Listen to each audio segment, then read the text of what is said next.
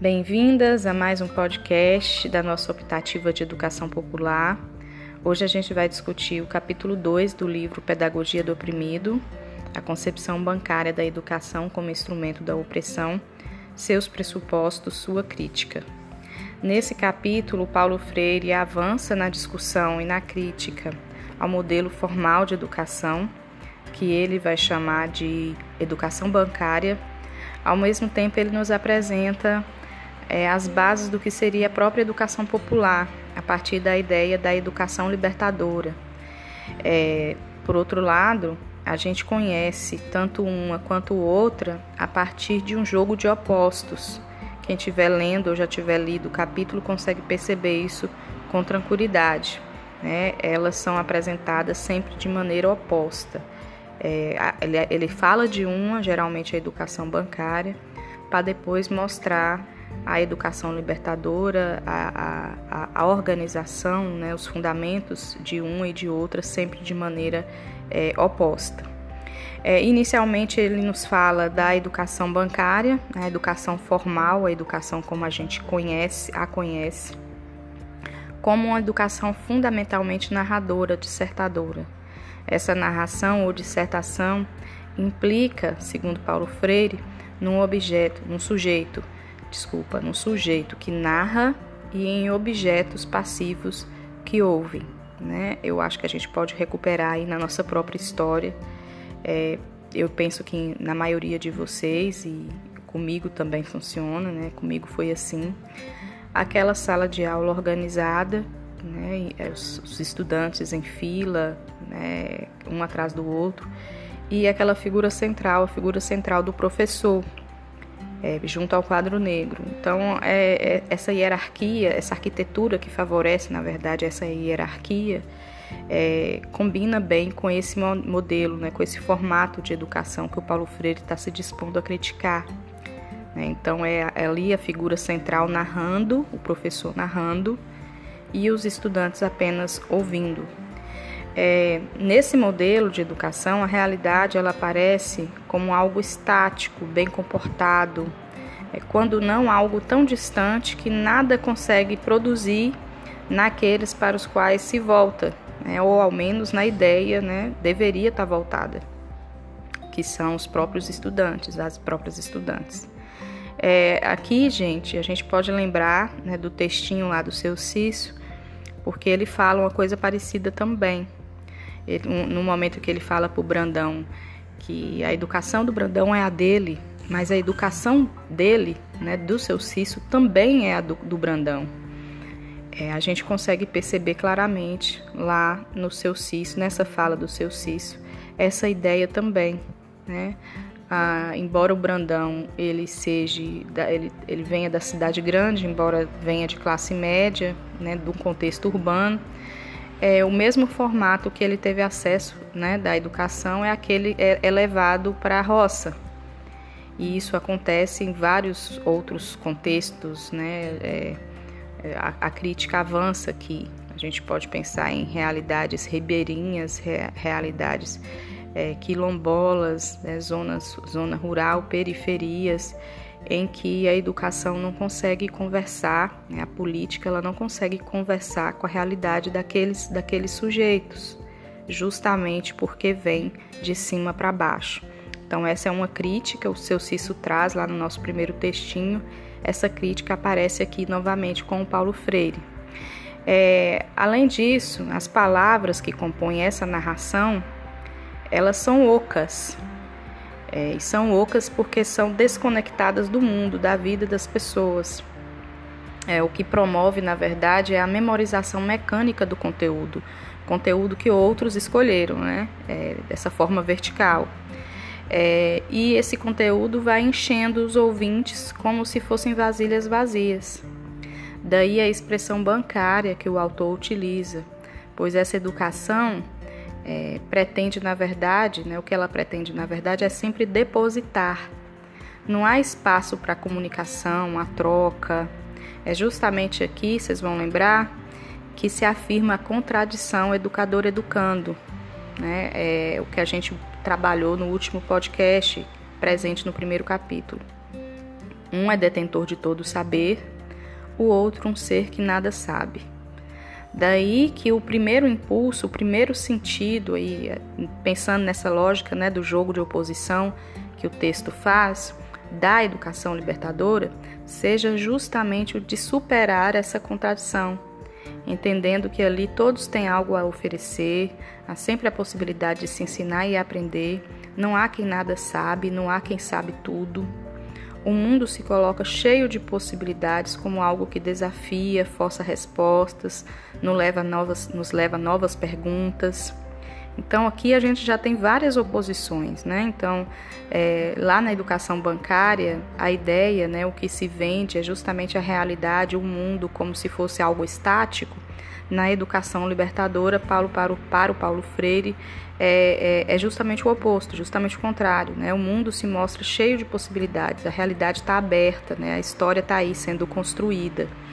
É mais um jogo de oposição. Em relação à sala de aula, a organização, né? essa arquitetura que eu falei para vocês, a hierarquia que, que, que, acaba, acaba sendo, sendo se, se expressa inclusive na arquitetura em sala de aula, na organização da sala de aula.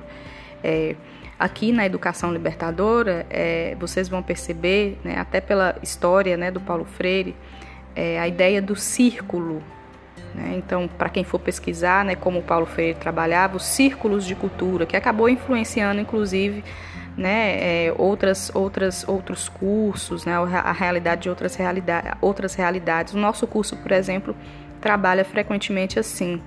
É, a organização de uma sala de aula em círculo o professor ele acaba aparecendo mais como um mediador é, não é deixa de ser essa deixa de ter essa centralidade se abre pa, pa, para a participação das estudantes é, isso é muito educação popular isso é muito educação libertadora então é a, a própria superação dessa contradição educador educando a superação dessa ideia de que um sabe tudo o outro não sabe nada ao mesmo tempo, a realidade aqui trabalhada ela é colocada como dinâmica, né, como, como em permanente mudança. O mundo é dinâmico, né? o mundo é aberto, aberto a novas possibilidades, aberto, é, sempre, sempre colocando novos desafios. Enquanto que na educação bancária a realidade é colocada como algo estático a partir dessa figura central que narra narra os acontecimentos, a história, né, o mundo como algo estático. E aí a gente vai ter uma outra contradição, né, uma outra contraposição é, na, na educação bancária. A ideia, né, a, a, a, o fundamento para que ela ocorra é o silêncio. Então, alunos que não, não têm possibilidade de questionar, de perguntar, é, é a ideia que se a base é justamente o silêncio na educação libertadora, a base está no diálogo, na troca. Eu acho que fica bem tranquilo da gente perceber, né? A lógica, a própria lógica do círculo que eu falei para vocês aqui, a arquitetura em sala de aula, a organização, é, é, promove o diálogo, né? A troca constante. Já na educação bancária, né? O silêncio ele é, ele é utilizado para é, melhor ajustar, para controlar, né, para que a, a, as estudantes, né, as pessoas envolvidas no processo de aprendizagem, é, elas se adaptem melhor ao mundo, para que elas não questionem, para que elas não perguntem. É, a educação libertadora promove justamente o contrário, né, não a adaptação, mas a tomada do mundo como uma realidade é, que desafia e que pode ser mudada. Para que seja possível né, navegar aí no, na, no ajustamento, né, para que seja possível promover o ajustamento, promover a adaptação, é preciso que a humanidade né, dessas estudantes seja negada. Porque lembra lá do que a gente discutiu do primeiro capítulo, né? O Paulo Freire entende que nossa vocação ontológica, histórica, é buscar ser mais. E ser mais, nesse caso, né, no, no, que diz, do que diz respeito à teoria do Paulo Freire, é justamente afirmar nossa humanidade né, como seres é, incompletos, mas em eterna busca, que transforma a realidade, na medida que transforma a realidade, se transforma, que produz cultura, né? E aí, é, é, essa educação bancária, né, é, que se realiza a partir do silêncio, é, que força uma hierarquia entre educandos e educador, ela, ela precisa negar essa humanidade, né? ela precisa separar, né? e ela faz isso separando homens e mulheres do mundo. Então, por isso o mundo pode ser apresentado como algo estático, parado. Né? Por isso a ideia é, é ajustar, é, promover a adequação é, das estudantes, dos estudantes ao mundo, né? Um mundo parado, estático, que você só se adapta como um, um objeto, uma coisa, um animal, né? O, o, o, ser humano, na verdade, ele faz, ele faz sempre o contrário, né? Ele, ele busca transformação. E aí eh, tem uma, uma parte aqui que o Paulo Freire fala uma coisa interessante, que ele fala assim que os, os opressores estarão tão mais em paz quanto mais adequadas as pessoas estejam ao mundo, tão mais preocupados quanto mais questionando o mundo elas estejam. É, a educação nesse formato, né, que, que ele chama de bancária, é, acaba sendo então, né, a gente consegue perceber isso, uma ferramenta importante é, para a reprodução das desigualdades, para a reprodução, para a conservação das coisas como elas estão. Né? Ela acaba funcionando dessa forma. Na página 90, eu não vou ler aqui para vocês porque é uma citação grande, mas é extremamente interessante. Ele usa um filósofo, Fromm, é, para avançar um pouquinho mais nessa ideia aí de que seres, seres humanos é, com sua humanidade negada, né, é, são pensados aí como seres para serem adaptados, ajustados, e que ao fazer isso, na verdade, é, é, o que gera é morte, porque a vida, a vida pressupõe busca, transformação, né, é, funcionalidade, é, e que é, esses os opressores a, que servem à educação bancária ao promoverem o ajustamento, ao promoverem a adaptação, ao, ao requererem né, o mundo é, a partir dessa lógica parada, estática e forçar as pessoas à adequação a esse mundo, na verdade é, é produzem morte. É muito interessante, página 90, depois vocês dão uma lida, está em espanhol, mas é, é, bem tranquilo de entender.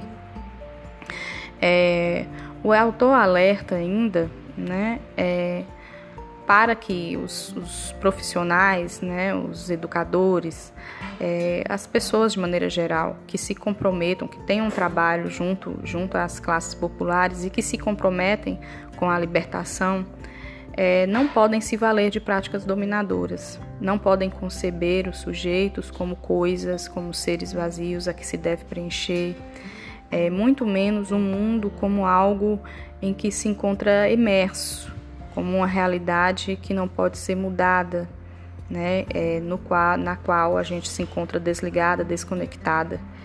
É, a educação libertadora ela se faz justamente situando pessoas e mundo, pessoas no mundo, né? intimamente conectados, é, como produtores da história, produtores de cultura. E aí é, é aquilo, a gente, a gente retoma aqui, né? A realidade que se apresenta como um problema é, e na busca pelo seu desvelamento a gente acaba se fazendo mais humano, né? A gente torna-se mais humano. E aí a gente produz vida no sentido de um todo criativo, de possibilidades abertas, é, de futuridade revolucionária, usando aqui a expressão do autor. Mas tá aí, gente, né? Esse foi um, mais um podcast da nossa optativa. Espero que tenha apoiado, ajudado aí na leitura de vocês. Beijo, até o próximo.